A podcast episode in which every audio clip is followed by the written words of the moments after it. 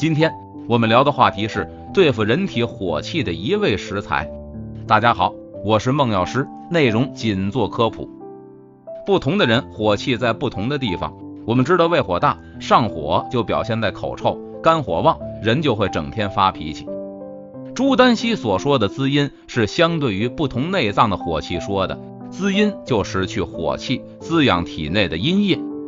燥气和火气就像急性和慢性病。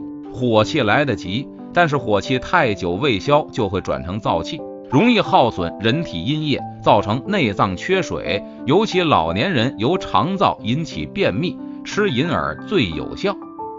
银耳有凉补润燥的作用，被称为穷人的燕窝，具有补脾开胃、益气清肠、安眠健胃、补脑、养阴清热、润燥之功效，对阴虚火旺者而言是一种良好的补品。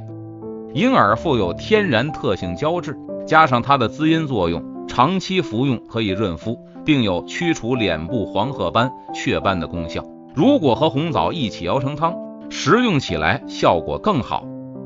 接下来推荐的是银耳红枣汤，材料：银耳一百克，红枣五至六枚，冰糖适量。做法：银耳在冷水中浸泡约六小时以上，将银耳尾端地摘去。摘好的银耳放入水中，小火炖四小时。